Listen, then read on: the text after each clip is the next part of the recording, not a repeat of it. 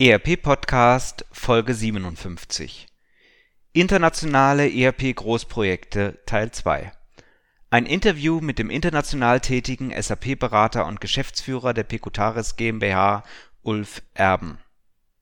Mein heutiger Interviewpartner Ulf Erben lebt in Singapur und arbeitet seit 20 Jahren als verantwortender SAP-Berater sowohl in deutschen als auch internationalen SAP-Großprojekten im zweiten Teil des Interviews sprechen wir darüber, wie aufwendig internationale Großprojekte sind und wie diese organisiert werden können. Welche Probleme treten typischerweise dabei auf und wie kann man diese mit internen, aber auch externen Mitarbeitern bzw. Beratern lösen? Viel Vergnügen.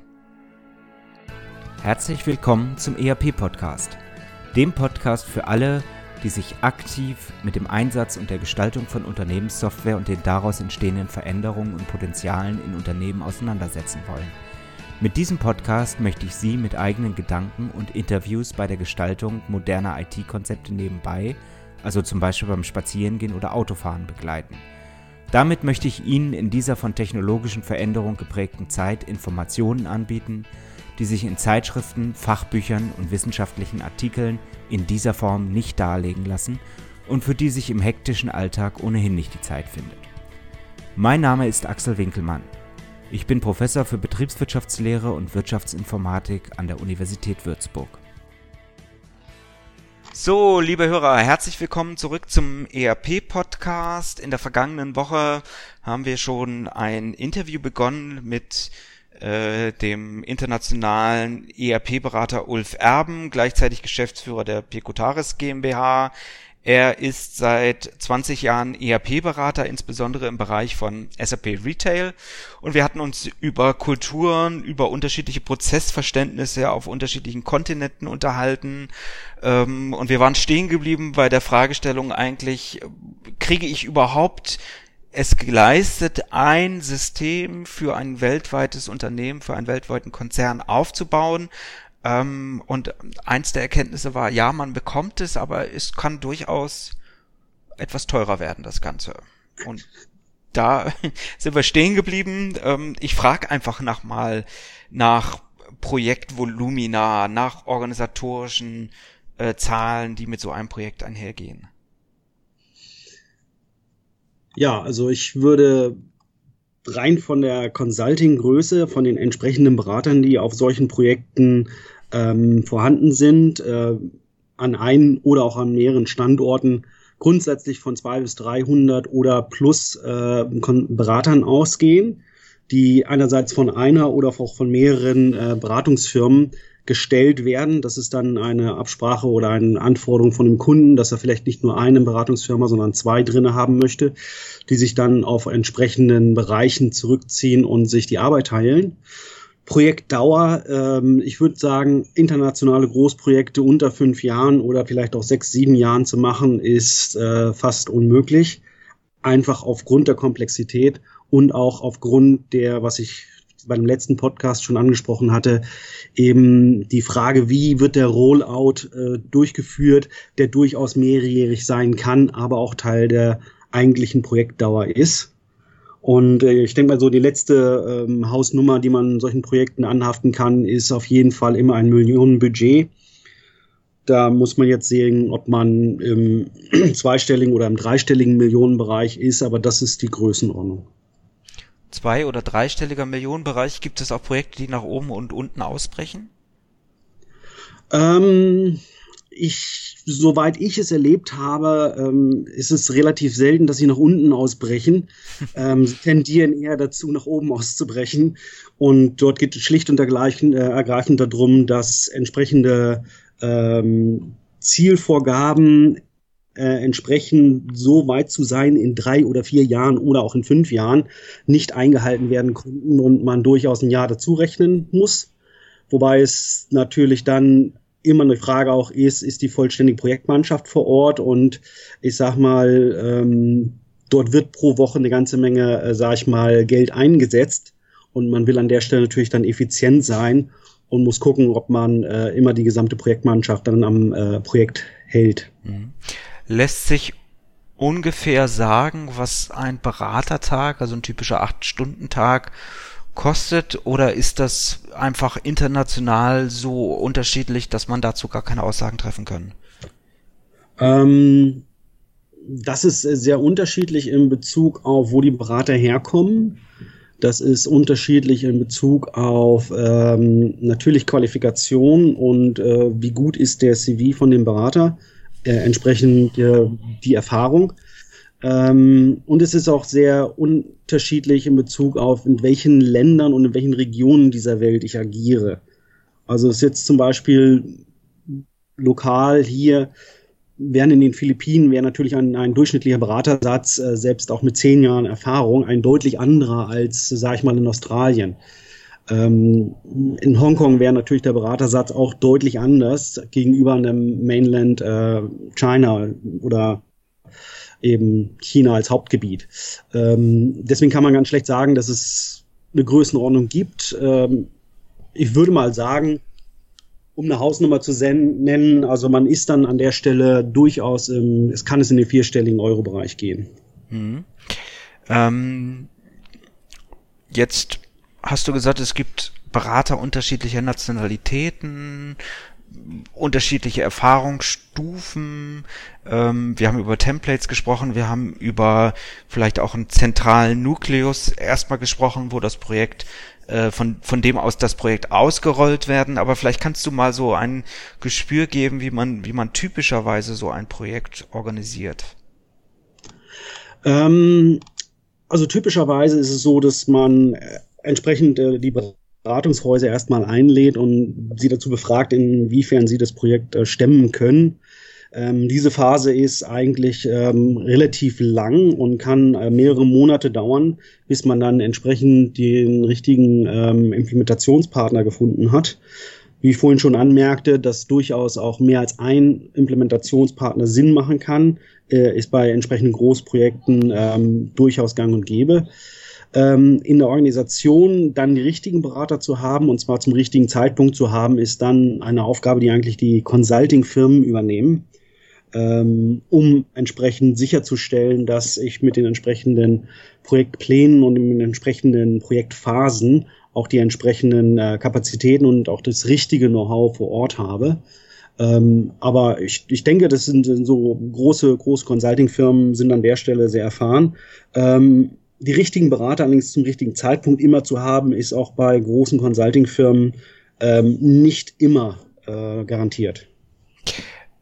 Jetzt mal der ketzische Gedanke, weil ich dich in der, in der Leitung habe. Ist es für die Geschäftsführung sinnvoll, sich blind auf äh, de, den großen Anbieter, den großen Berater zu verlassen? Oder ist es vielleicht an der Stelle auch sinnvoll, sich ein, zwei, drei Fachexperten ganz eng an die, an die Konzernleitung, an das äh, interne Projektmanagement zu binden, um einfach ähm, die Beratungskompetenz immer vor Ort zu haben und nicht auf das Eingeflüstere des großen Beratungshauses setzen zu müssen?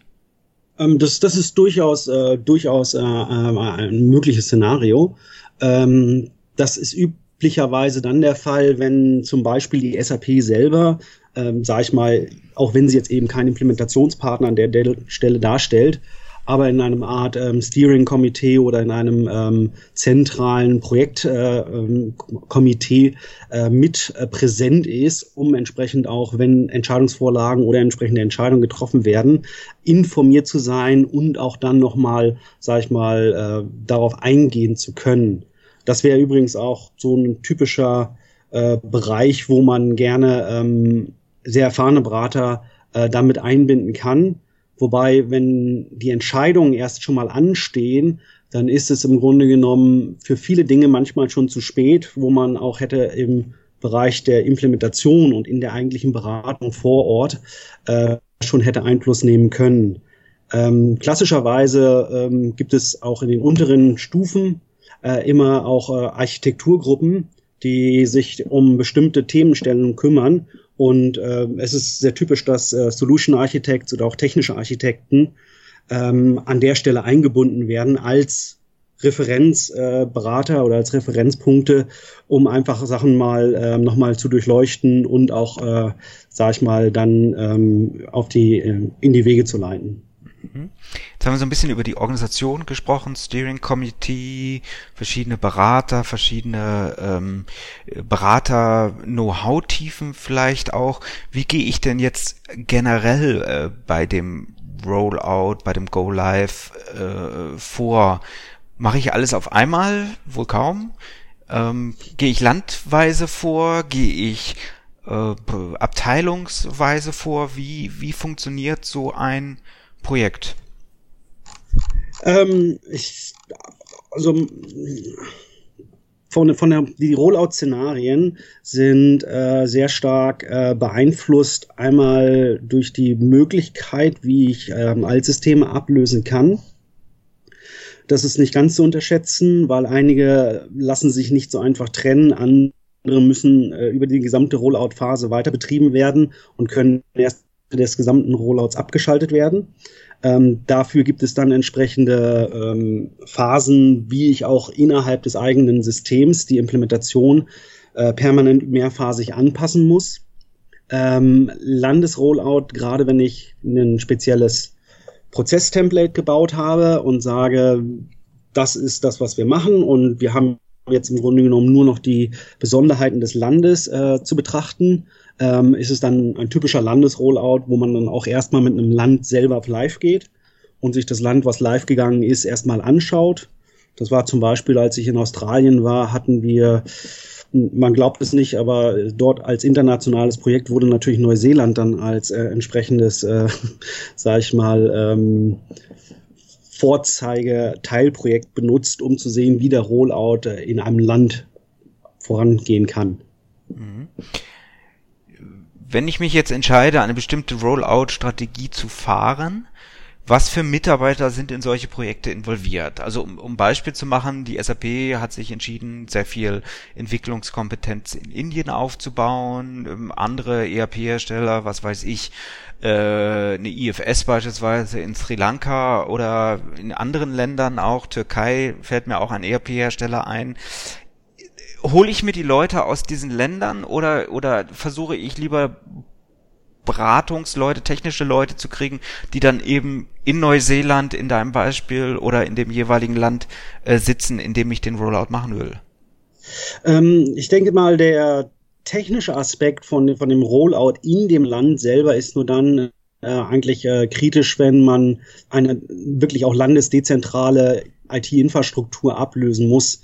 Wenn dem nicht der Fall ist, dann ist, ist das Problem, glaube ich, gar nicht mal so kritisch.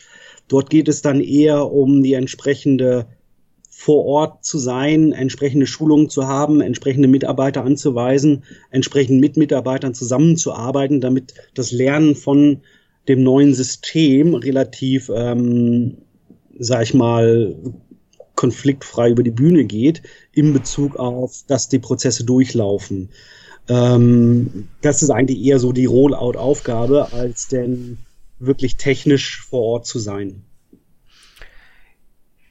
In Deutschland gibt es so eine ja, Daumenregel, die da besagt, pro externem Mitarbeitertag, Beratertag kann ich nochmal so zwei, zweieinhalb, drei interne Manntage an äh, Zuarbeit quasi rechnen. Gilt das auch für ein, ein, ein typisches internationales Großprojekt? Wird das komplett ausgelagert an externe Mitarbeiter? Ähm, finde ich überhaupt genügend interne Mitarbeiter, um so ein Projekt zu staffen? Ähm, und wenn ja, was sollten die für eine Qualifikation mitbringen? Ähm, meiner Erfahrung nach ähm, übernehmen, gerade wenn es, ähm, sag ich mal, um so eine typische SAP-Implementation geht, ähm, sehr viele externe Berater im Grunde genommen größere Teilbereiche, die gerade in der Implementation um dessen, was denn als Prozess implementiert wird, hier schon äh, ein gewisses Know-how vorhanden haben und sich dann mit dem Kunden nur noch um die eben untypischen Sachen die man in einem SAP-System nicht abbilden kann oder dort, wo bestimmte Prozessvarianten vom Kunden entsprechend ausgeführt werden und auch weiterhin ausgeführt werden wollen, äh, Anpassungen stattfinden müssen. Ähm, ich, die, also die, die, dieses, die Ratio between, äh, zwischen 1 zu 2, das hätte ich jetzt äh, nicht so im Blick. Das würde bedeuten, bei großen Projekten, wenn ich 600 äh, Mitarbeiter intern abstellen muss für 300 Berater, dass das schlicht und ergreifend nicht zu stemmen ist. Also ich habe in Australien zum Beispiel mit einer Projektmannschaft von 200 externen Beratern, 250 externen Beratern gearbeitet und wir haben intern ungefähr zu Spitzenzeiten 120 bis 150 interne, interne Mitarbeiter gehabt, die uns entsprechend in dem Projekt äh, zugearbeitet haben.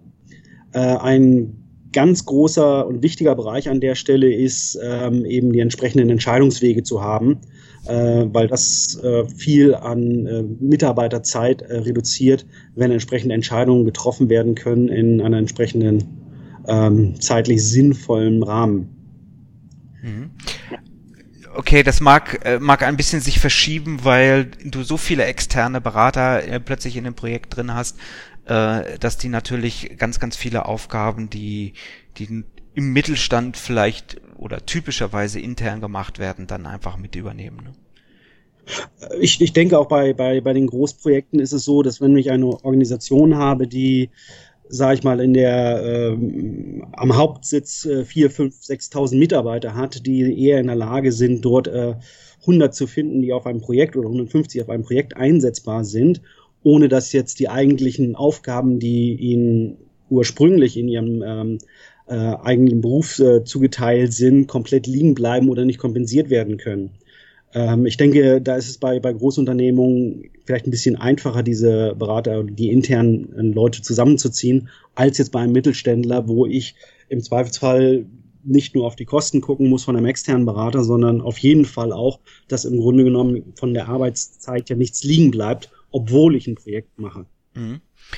Wenn du jetzt über diese Zahlen sprichst, mehrere hundert äh, äh, externe Berater, mehrere tausend Mitarbeiter in, ähm, in, im, im Headquarter, ähm, gibt es da typische technische, organisatorische, kommunikative Probleme, die immer wieder eigentlich auftreten ähm, und äh, für die es vielleicht eigentlich auch Lösungsansätze gäbe? Ja, ist gut. Erstmal ähm, geht es schlicht und ergreifend darum, dass man ähm, sehr viele Berater, externe und auch interne Mitarbeiter äh, erstmal in ein entsprechendes äh, eng verzahntes Räderwerk bekommt, damit eine profunde Zusammenarbeit äh, stattfinden kann. Ähm, ich, ich habe auch kennengelernt, dass gerade dann, wenn interne Mitarbeiter eben nicht verfügbar waren, dass Annahmen getroffen worden sind oder man erstmal in eine Richtung gearbeitet hatte, die später sich dann natürlich in die, als falsche Richtung äh, herausgestellt hatte. Nicht, weil man das wollte, sondern weil schlicht und ergreifend die Informationen zu dem, wie es man denn an der Stelle hätte gesteuert werden können, ähm, schlicht und ergreifend nicht vorlag. Ähm, kann man das immer verhindern? Ich denke nein. Äh, aber man sollte sich gerade, wenn man sehr große Projekte aufsetzt, sich sehr darüber im Klaren sein, ähm, braucht man den zusätzlichen Mitarbeiter im Projekt wirklich oder braucht man ihn nicht? Was an der Stelle natürlich ähm, für ein großes Beratungshaus äh, auf jeden Fall im Vordergrund steht, ist, dass ein Beratertag schlicht und ergreifend Umsatz ist. Und die Tendenz und das Interesse von einem großen Beratungshaus zu sagen, äh, wir versuchen es mal mit einer Kernmannschaft und sehen, äh, wie gut wir mit dieser Kernmannschaft auskommen, Plus wir packen dann zusätzliche Berater dazu, wenn wir im Grunde genommen sehen, dass wir da ausweiten müssen, ist vielleicht nicht deren grundsätzliches Geschäftsmodell, um große Projekte anzugehen. Das heißt, die schmeißen sehr, sehr viele äh, Mitarbeiter, Berater auf diese Projekte. Momentan im Zeitalter der Digitalisierung ähm, haben die wahrscheinlich gar nicht mehr so viele äh, Mitarbeiter, die sie auf die Projekte setzen können, oder? Ähm, ist es nach wie vor erstaunlich, wie viele Berater durchaus, sage ich mal, äh, auf äh, Großprojekten äh, auch über Jahre hin eingesetzt werden. Wobei man auch das als ein Beispiel von internationalen Großprojekten nicht davon ausgehen kann, dass Berater, die anfangen, auch immer auf dem Projekt aufhören. Das heißt, die Rotation der Berater aus großen Unternehmen, aus großen Consulting-Firmen ähm, ist natürlich dann auch nicht zu vernachlässigen. Mhm. Was brauche ich jetzt bei externen Beratern? Brauche ich den Spezialisten für bestimmte Module, beispielsweise der SAP? Äh, oder äh, muss ich den äh, mischen oder muss ich die mischen mit auch Generalisten, äh, zu denen ich äh, jetzt auch dich in all deiner Spezialisierung rechnen würden, die beispielsweise viel internationales Handels-Know-how äh, mitbringen? Ähm, ich denke, man, man, muss, man muss beides vor Ort haben, vielleicht zu unterschiedlichen Zeitpunkten. Man muss, wenn man anfängt, sage ich mal, äh, würde ich mal vorschlagen, zumindest die Generalisten ähm, vor Ort zu haben, um ganz äh, sicherzustellen, in welche Richtung äh, das gesamte Implementationsprojekt, sage ich mal, von einem SAP-Handelsprojekt äh, A laufen soll und B auch, ähm, was sind denn die typischen Fehler, die auftreten können in so frühen Phasen, die sich dann nach hinten hin als entsprechenden, äh, sag ich mal, Kosteneffekt auswirken. Ähm, in der eigentlichen Phase, wenn man soweit ist, dass man relativ genau weiß, was man implementieren will und auch sich über die prototypischen äh, Prozesse einig ist und man ist sich äh, auch über ähm, die möglichen oder die erstmal präferierten äh, Rollout-Szenarien einig, dann sind eigentlich eher die Experten diejenigen, die ähm, vor Ort sind, um entsprechend die eigentliche Implementation zu machen. Ähm, wobei an der Stelle es mit Sicherheit nicht ganz ähm, äh, nicht unwichtig ist, auch eine gewisse Qualitätssicherung von den Generalisten oder von den Architekten, sage ich mal, zu jedem Zeitpunkt sicherstellen zu können. Mhm. Kannst du Empfehlungen geben oder gibt es vielleicht sogar Fallstricke, die es bei der Auswahl von externen Beratern unbedingt zu beachten gilt? Ähm, ich denke mal, äh, wenn man externe Berater sich aussucht und ähm, ich habe jetzt schon sehr häufig gesehen, wie nach externen Beratern gesucht wird, ähm, machen sehr viele einen Kardinalfehler, dass man entsprechend, wenn die Implementation losgeht, anfängt zu suchen. Und da geht es schlicht und ergreifend darum, was ist auf dem Markt an dem Zeitpunkt verfügbar.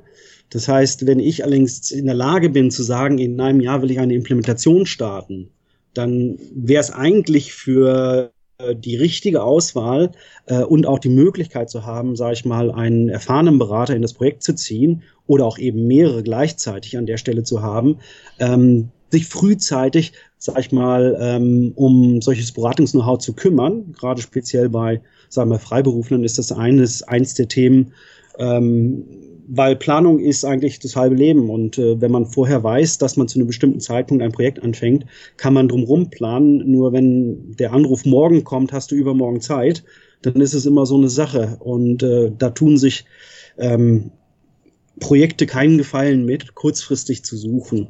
Mhm. Ähm ich habe durchaus einige internationale Berater äh, kennengelernt und das ist sehr spannend. Viele sitzen natürlich irgendwo in Deutschland oder sind eingebunden in irgendwelche Beratungshausstrukturen, aber gerade die Freelancer wie du, du sitzt in, in Singapur mit sicherlich auch mal Abstechern hier nach Deutschland oder aber auch Projekten hier in Deutschland. Ich habe einen anderen äh, Berater kennengelernt, der sitzt in Afrika. Ähm, ihr seid dann international unterwegs und seid da auch durchaus bereit, für viele Monate eure Zelte, wo auch immer auf der Welt abzubrechen, ja? Ähm, ja, das ist ein, ein, ein sag mal, ein, ein Teilbereich der, der internationalen Beratertätigkeit, die ähm, natürliche mit bestimmten Einschränkungen ähm, zu tun hat, die allerdings auf der anderen Seite auch mit äh, unheimlich äh, interessanten äh, Erfahrungen zu tun hat. Äh, auf der anderen Seite ähm, sei es, dass man mal ein Dreivierteljahr wie ich in, in China gewesen bin. Ähm, das ist eine Zeit, das ist natürlich eine, eine super Erfahrung gewesen. Ähm, auf der anderen Seite ähm, die Freelancer ist, ist, der, ist der eine Bereich, wobei ich jetzt sagen muss, gerade ähm, die Sprache ist eigentlich das, was sehr viel steuert. Ähm, wenn ich aus Deutschland komme, deutsche Projekte mache, muss ich notwendigerweise dort sprechen. Es führt eigentlich keinen Weg dran vorbei, dass ich in Deutschland eine Implementation direkt auf Englisch mache, ist, denke ich mal, fast äh, äh, wird nicht vorkommen. Mhm. Äh, in anderen Ländern ist es so, dass dort äh, fast grundsätzlich immer Englisch erstmal als erste Implementationssprache steht, was natürlich dann den äh, Zugang zu den Ländern äh, auch vereinfacht. Mhm. Wie erkenne ich denn als Anwendungsunternehmen, als Konzernleitung was ein Berater überhaupt taugt. Also ähm, die betriebswirtschaftliche oder aber auch die technische Qualifikation des Beraters kann ja durchaus sehr unterschiedlich sein.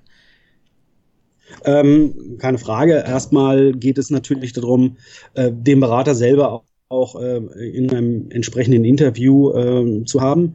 Ähm, es geht darum, dass man ähm, sich die Referenzen entsprechend aus den Lebensläufen äh, sehr gut, äh, sage ich mal, durchliest und auch entsprechende äh, Prüfungen durchführt mit entsprechenden, sage ich mal, Firmen, mit denen zusammengearbeitet worden ist, ähm, um sich auch dort, auch dort Referenzen zu holen. Ähm, es ist keine Frage, dass man auch äh, in ein Netzwerk wenn man dort Zugang hat, äh, entsprechenden rein, reinhorcht und äh, sich informiert darüber, wen kennt der Berater, wo ist er gewesen, ähm, wie sind die Sachen aufgenommen worden, ist, was ist durchgeführt worden. Ähm, ich denke, das sind so dann die, die Bereiche, in denen man sich einigermaßen sicher werden kann, ähm, dass die Berater gut sind und ähm, typischerweise sind die wirklich guten Berater immer schlecht zu erreichen oder aber sind schlicht und erweise nicht verfügbar. Das ist sicherlich auch ein Kriterium, äh, was man mit einfließen lassen kann. Mhm. Kannst du mal so ein Beispiel geben, was, was eigentlich ein äh, technisch guten Berater von einem technisch vielleicht sehr eingefahrenen, sehr, sehr oberflächlich arbeitenden äh, Berater und, unterscheidet? Also das Thema iDocs ähm, fällt mir äh, zum Beispiel ein.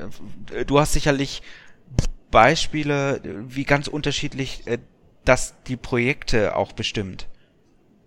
Ähm, ja, sicher. Ähm, es gibt also einige Projekte, die das, ich, ich komme mal darauf zurück, dass es auch immer dran äh, liegt, äh, wie weit ist der Kunde selber, ähm, da habe ich mir mit seinem eigenen technischen Know-how. Also inwiefern hat der Kunde entsprechende ähm, Middleware im Einsatz, äh, inwiefern ist eine, eine serviceorientierte Architektur bei dem Kunden eingeführt, inwiefern beschäftigen sich Leute mit entsprechenden neuen Themen und neuen Technologien beim Kunden oder hat der Kunde ein Altsystem, was läuft, aber keine wirkliche IT. Ähm, das sind natürlich dann zwei komplett unterschiedliche, äh, sag ich mal, Vorgehensweisen, ähm, um dann den technischen Berater zu finden. Wenn ich eine erfahrene Firma habe, dann unterhält man sich entsprechend mit Leuten, die in diesen Bereichen arbeiten, die dann auch, äh, sage ich mal, in der Lage sind zu bewerten, ist das Know-how von dem Berater genau das, was wir brauchen. Ähm, auf der anderen Seite, wenn ich keine eigene IT habe und dort im Grunde genommen dann auf mit jeder Antwort schon zufrieden bin, die mir einen Lösungsansatz gibt, dann bin ich natürlich etwas schwieriger dabei zu sagen, ähm, das ist jetzt die, der bessere Berater oder das ist jetzt vielleicht jemand, der nur die erste Lösung im Sinne hatte. Mhm. In welchen Rollen arbeitest du häufig auf diesen Projekten?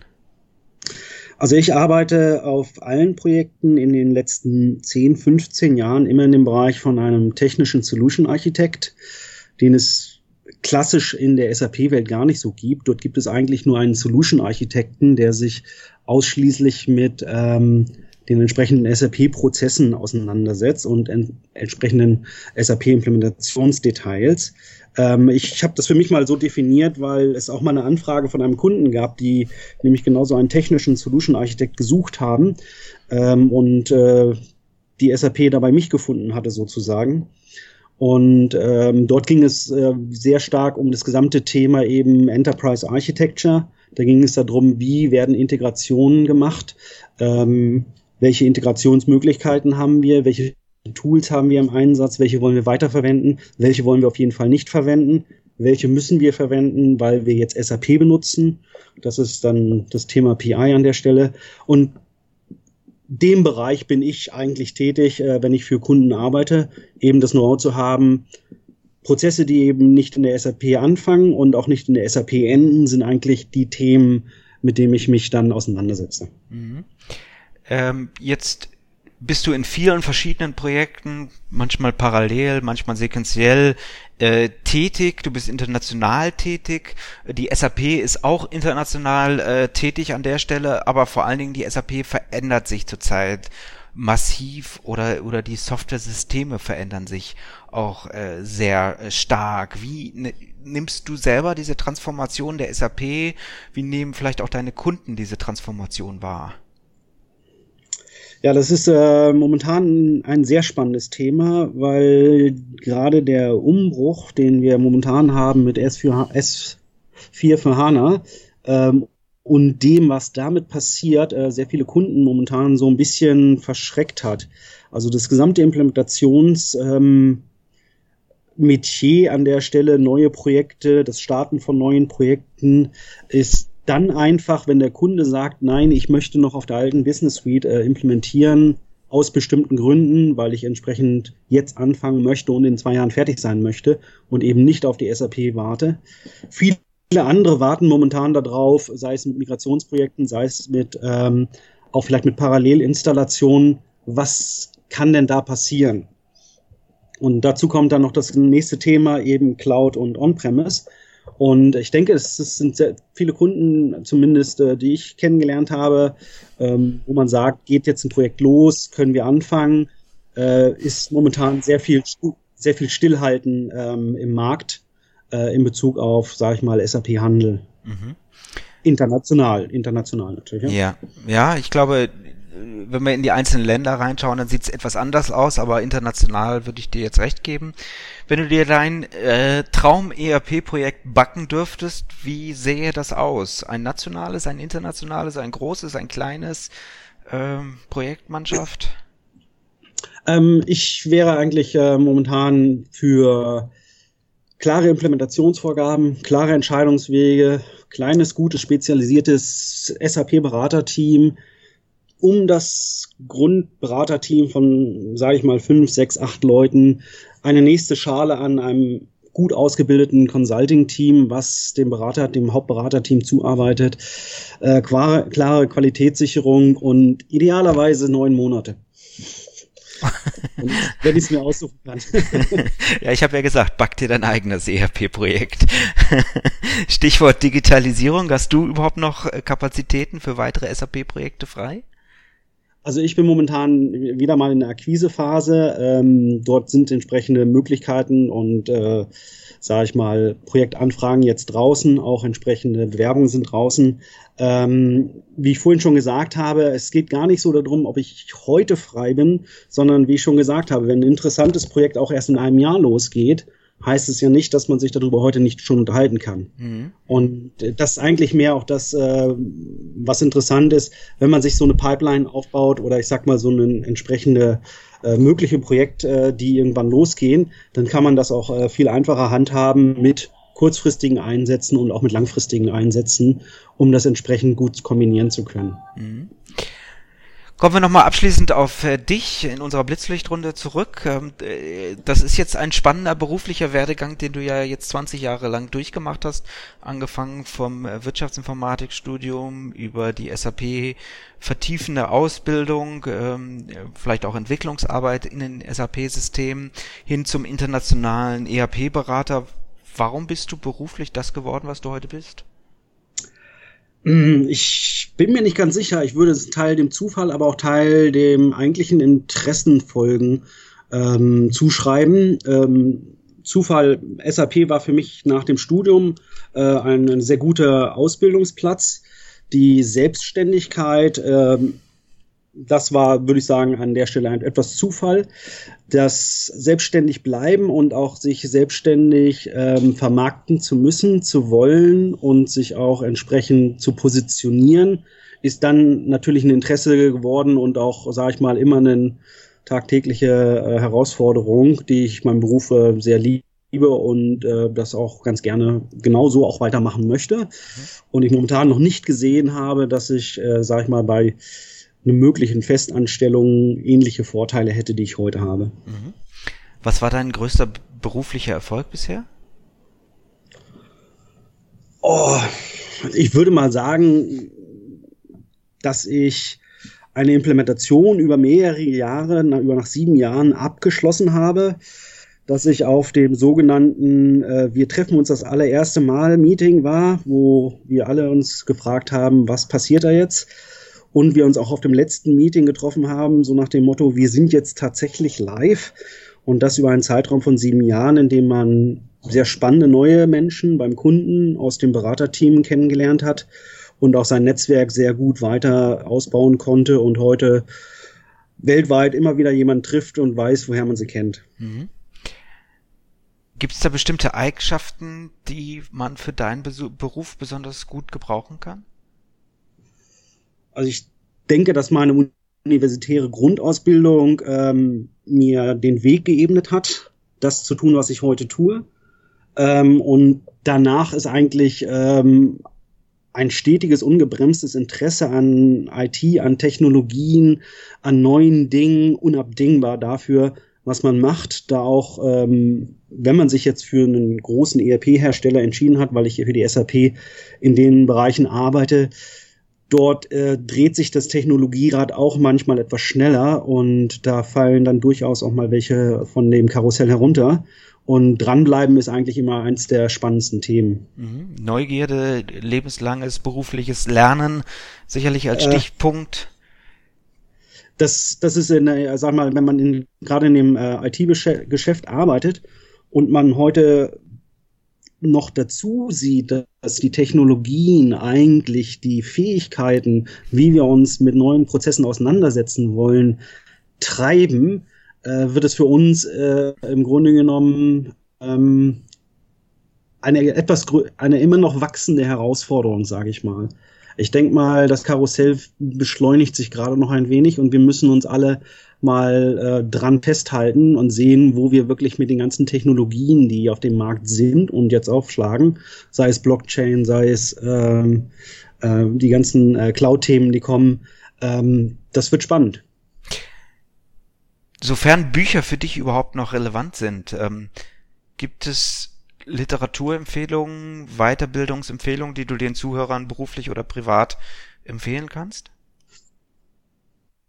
Ähm, ja, es gibt äh, ein Buch, was ich, aber das ist jetzt eher aus, aus, dem, aus dem Literaturgedanken her äh, sehr spannend fand. Das Buch heißt Papillon von Henri Carrière. Ich weiß nicht, ob dir das äh, was sagt, aber es zeugt von einem sehr schönen Geschichte und von einem ähm, unbändigen menschlichen Willen äh, zur Freiheit. Und das ist, ähm, ich habe es mehrfach gelesen, muss ich sagen, und die 500, 600 Seiten sind äh, jede Seite wert, meines Erachtens. Okay. Ähm, du bist wahrscheinlich auch jeden Tag im Internet unterwegs. Gibt es da auch bestimmte Dienste, die für dich einen persönlich hohen Mehrwert haben? Ähm, Dienste, ja, ich würde sagen, ich beschäftige mich momentan neben dem, was ich äh, in dem SAP-Bereich mache, auch noch äh, sehr intensiv mit mobiler äh, Entwicklung und gerade Open Source und Frameworks, die in dem Open Source Bereich jetzt für mobile Anwendungen entsprechend mehr oder mehr aus dem Boden schießen oder auch jetzt in die nächsten ähm, sage ich mal, Release-Phasen gehen. Das ist eigentlich so ein ganz interessanter Bereich, wo man sich stundenlang festlesen kann und immer wieder was dazulernt. Mhm. Wie wird sich die Berufswelt in deinem Umfeld in den nächsten zehn Jahren deiner Einschätzung nach verändern? Ja, wie ich es vorhin schon kurz angesprochen hatte, ich denke, die Technologie wird uns ein bisschen vor uns hertreiben und ähm, ich denke, wir müssen an der Stelle das gesunde Mittelmaß zwischen dem Einsatz von Technologien und dem eigentlichen Prozessteilnehmer, dem Menschen nach wie vor finden. Mhm. Äh, das wird eine spannende Frage. Vor welchen Herausforderungen steht dabei Unternehmenssoftware, also insbesondere natürlich ERP, zukünftig ganz besonders? Ähm, was ich sehe, ähm, ist der Themenbereich, den, den Endbenutzer einzubinden und die, ähm, was uns in den letzten 10, 15 Jahren an intuitiven Oberflächen äh, entsprechend zur Verfügung gestellt worden ist, ist, ist sicherlich äh, der Weg, wo auch ähm, ERP-Anbieter, wo auch, sage ich mal, die Schnittstelle zum Menschen ähm, noch viel Arbeit erfordert. Äh, aber sicherlich jetzt mit den Einflüssen, die wir haben äh, aus dem gesamten Smartphone-Bereich, äh, doch äh, eine richtige Richtung darstellt. Ja, dann würde ich sagen, wir führen das Interview in einiger Zeit noch einmal und schauen mal, wie weit sich die technologischen Veränderungen hier tatsächlich auch in den Großsystemen, in den internationalen Systemen äh, durchgesetzt haben und dazu geführt haben, dass sich diese Systeme verändern. Für heute möchte ich mich ganz herzlich bei Ulf Erben bedanken, ähm, internationaler äh, ERP-Berater im Bereich SAP Retail. Äh, wie immer, die letzten Worte gehören dir, lieber Ulf. Herzlichen Dank für deine Folge.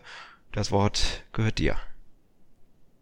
Ja, erstmal vielen Dank für die Möglichkeit, äh, entsprechend über internationale ERP-Großprojekte mal sprechen zu können. Man erlebt es ja immer für sich und ähm, ich sage mal, die Dinge dann entsprechend auch mal an einen interessierten Kreis weitergeben zu können. Wie gesagt, vielen Dank für die Möglichkeit und viel Glück mit deinen Podcasts. Ja, herzlichen Dank. Äh, wie immer, alle Links, alle Bücher, alle Kontaktmöglichkeiten bei uns in den Show Notes beziehungsweise auf unserer Webseite www.erp-podcast.de verlinkt. Ihnen noch eine schöne Restwoche und bis nächste Woche. Keep connected.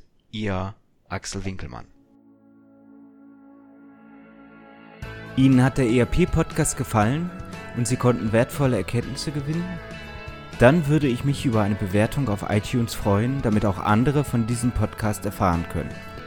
Eine Anleitung für die Bewertung finden Sie auf www.erp-podcast.de.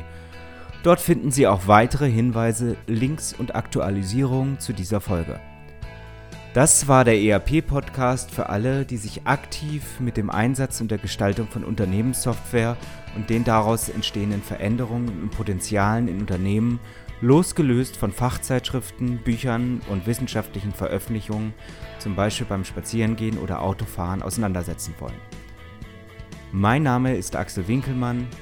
Ich bin Professor für Betriebswirtschaftslehre und Wirtschaftsinformatik an der Universität Würzburg.